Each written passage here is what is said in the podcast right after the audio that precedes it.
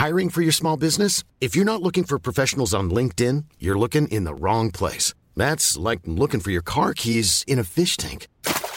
LinkedIn helps you hire professionals you can't find anywhere else, even those who aren't actively searching for a new job but might be open to the perfect role. In a given month, over 70% of LinkedIn users don't even visit other leading job sites. So start looking in the right place. With LinkedIn, you can hire professionals like a professional. Post your free job on linkedin.com slash people today.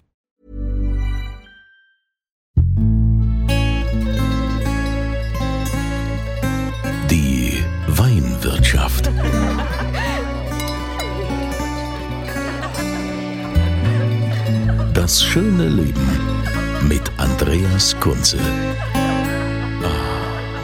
Willkommen mal wieder in der Weinwirtschaft. Heute mit einem absoluten Geheimtipp. Ich nehme euch mit an die Mosel nach Leiven. Und da sind wir quasi dabei, wie so langsam ein Traditionsweingut übergeht in die nächste Generation. Das Weingut Carlo Schmidt, so heißt es jetzt auch äh, gerade so im Übergang, denn der Carlo, der ist erst 21 Jahre, ist aber schon ewig mit im Keller dabei und auch für die Weine verantwortlich.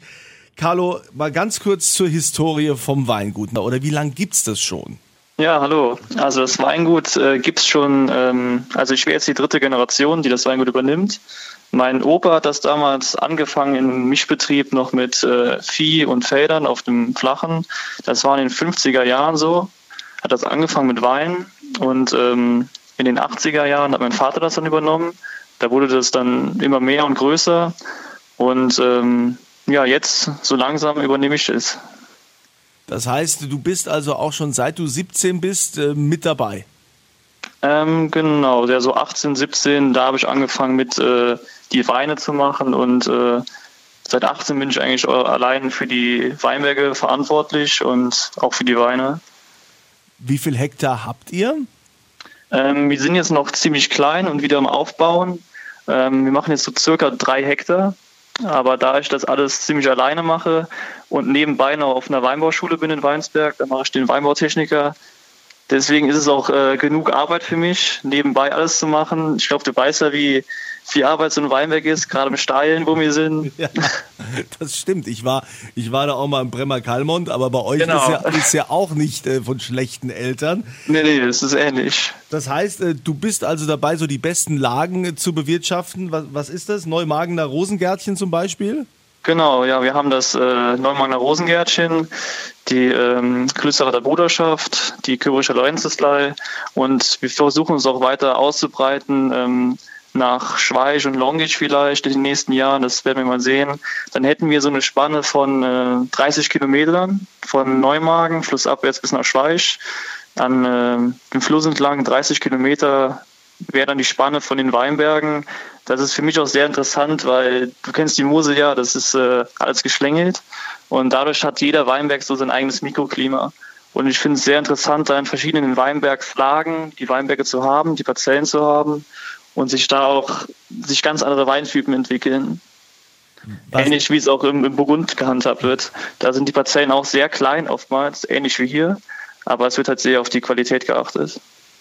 Wenn wir jetzt mal das Neumagener Rosengärtchen nehmen, was mhm. sind es da für Rebstöcke? Was ist das für eine Lage? Ja, Neumagen ist äh, so eigentlich unsere besonderste Lage, auch unsere älteste.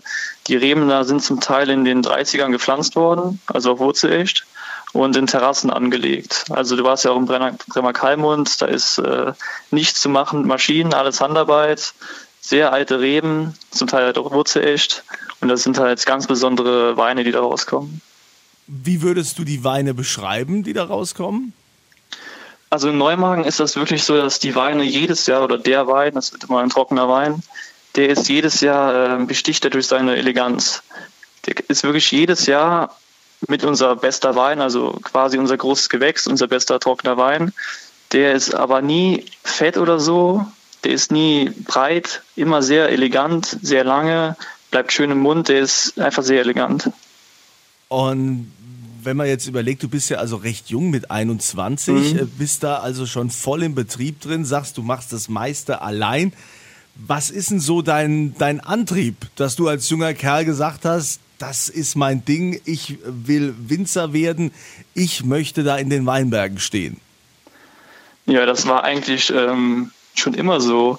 Ich war halt immer mit dem Weinberg äh, ganz klassisch. Als ich klein war, war ich immer dabei. Mein Papa hat mich immer mitgenommen und ähm, ich hatte eigentlich noch nie, kurz wollte ich äh, Pilot werden, als ich Top Gun gesehen habe, aber eigentlich wollte ich noch nie was anderes werden.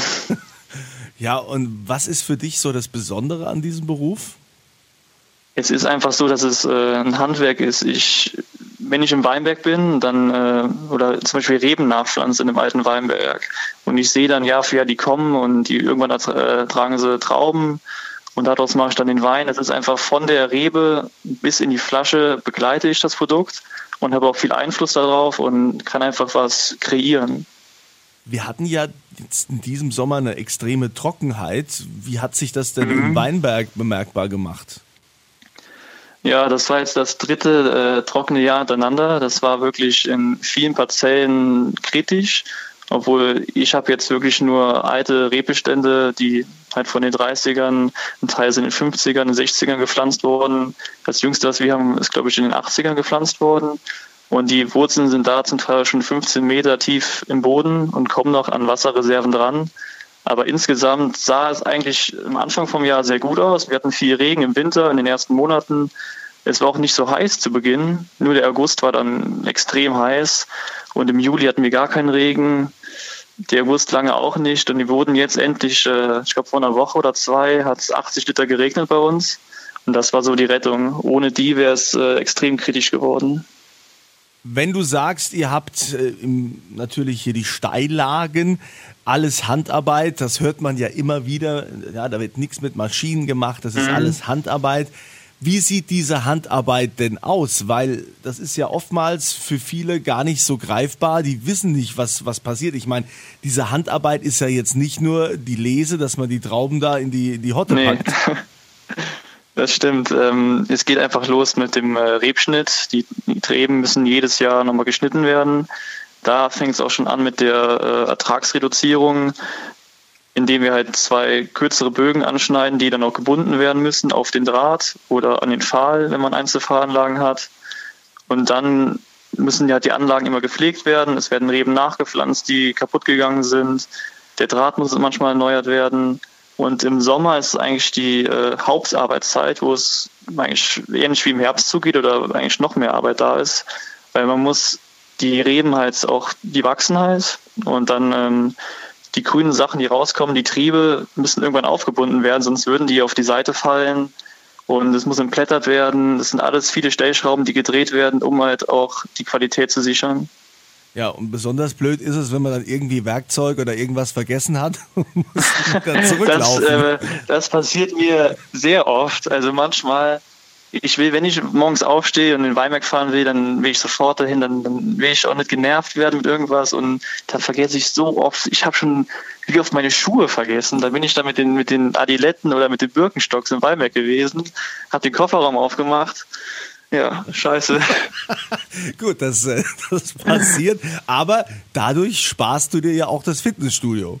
Genau, ja. Ich spiele aber zwar noch zwischendurch Fußball, aber Fitnessstudio brauche ich definitiv nicht. Findest du denn, dass die Mosel eigentlich in der Weinwelt ihren richtigen Platz hat? Also steht die da wirklich, wo sie stehen sollte? Oder denkst du dir, hm, finde es schon schade, dass die Franzosen da oftmals ähm, viel besser bewertet werden, beziehungsweise bei den Menschen, bei den Konsumenten, die also den Franzosen mhm. ja ganz viel äh, Bedeutung zumessen. Und ähm, denkst du, die Mosel hat da ihren richtigen Platz oder müsste die eigentlich noch mehr aufgewertet werden? Also wir sind ja immer noch ähm, am Aufbauen und am Aufwerten. Jeder Winzer in Deutschland macht das eigentlich. International gesehen denke ich, ist auf jeden Fall eine Luft nach oben da. Aber national gesehen ist die Mosel, hat die, glaube ich, einen sehr hohen Stellenwert bei den äh, Konsumenten. Gerade wenn man jetzt Wettbewerbe sieht, den Riesling Champion, wo es gerade um Riesling geht, äh, die Rebsorte in Deutschland. Ähm, das sind eigentlich nur, oder die Top-Betriebe, da die die ersten Plätze machen und so weiter, oder die zweiten, dritten, das sind äh, hauptsächlich Moselbetriebe. Von daher sehe ich, die Mosel hat noch, äh, hat noch Luft nach oben, aber es sieht ganz gut aus. Aber da sind wir ja auch schon beim Thema, weil ich vorhin gesagt habe, ganz am Anfang, dass das Weingut Carlo Schmidt in Leiven ja ein Geheimtipp ist. Denn du hast mit mhm. deinen jungen Jahren ja tatsächlich beim äh, Magazin Vinum, beim Wettbewerb mitgemacht, beim Riesling Champion. Und was ist dabei rausgekommen? Ja, da ist der erste Platz in der Kategorie äh, Halbtrocken und Feinheit rausgekommen. Und da ist man schon stolz, ne? Ja, es, also am Anfang konnte ich das gar nicht so einordnen oder realisieren, weil ich habe halt überhaupt nicht, damit nicht gerechnet. Aber so langsam, ähm, wenn ich drüber nachdenke, dann schmunze ich immer. Und mit welchem Wein bist du da an den Start gegangen? Da bin ich mit der, also eigentlich bin ich mit drei Weinen an den Start gegangen. Die sind, also insgesamt haben da jetzt mal, um zu sagen, 400 Betriebe mitgemacht in Deutschland. Mit äh, 1650 Weinen waren da dabei. Und ich habe mit den drei Weinen mitgemacht, sind noch alle drei ins Finale gekommen. Und dann hat die, äh, die Lorenzis Live Feinherb 2019 hat dann den ersten Platz gemacht. Das ist mega. Also vor allen Dingen, äh, du bist 21. Wie viel Hilfe ist denn da vom Papa noch so mit dabei? Ja, das ist so ein bisschen gerade untergegangen. Das muss ich noch mal, da muss ich nochmal zurückrudern.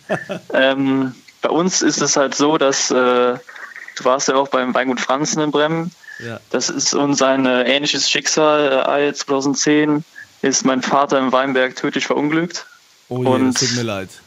Danke. Bis dahin war halt auch die, äh, war halt unser Weingut auch sehr bekannt an der Mosel. Wir hatten 24 Hektar, 75 Prozent davon Steillagen und ähm, wir waren schon ein sehr bekanntes Weingut an der Mosel. Und dann 2010 wurde das halt geändert in, äh, von Weingut Heinschmidt in Weingut Heinschmidt Erben. Der Betrieb wurde extrem verkleinert. Wir haben von den 24 Hektar noch zwei Hektar behalten.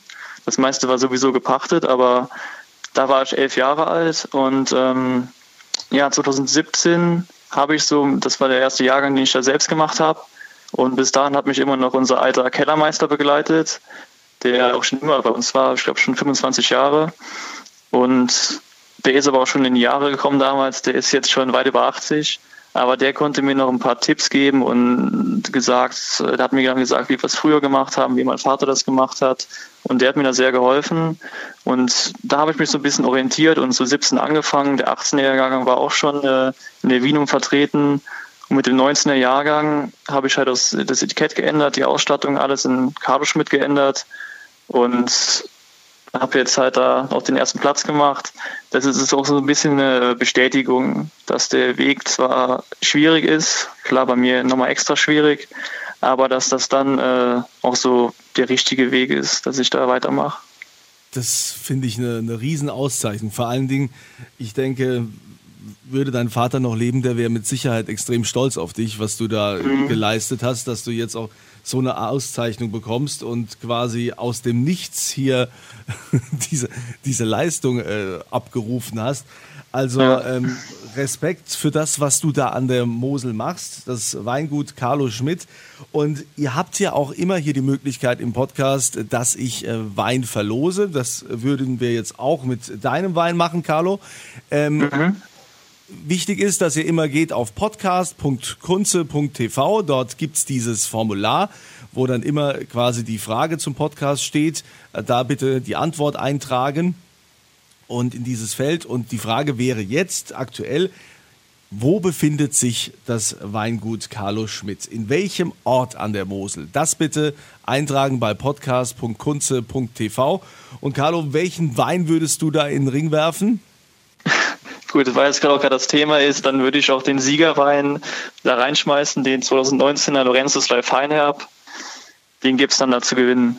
Das ist äh, ein Wort, da kann man sich auf jeden Fall drauf freuen, äh, den zu gewinnen. Lieber Carlo, weiterhin dir viel Erfolg und ich glaube, äh, du jetzt in deinen jungen Jahren, wenn du jetzt schon so weit bist, dir die Preise abräumst, dann äh, werden wir sicher noch einige Male miteinander zu tun haben. Hoffe ich so.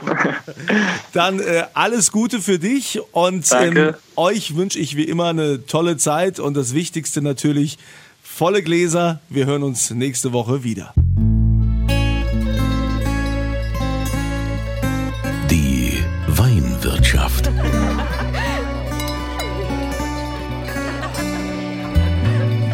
Das schöne Leben mit Andreas Kunze.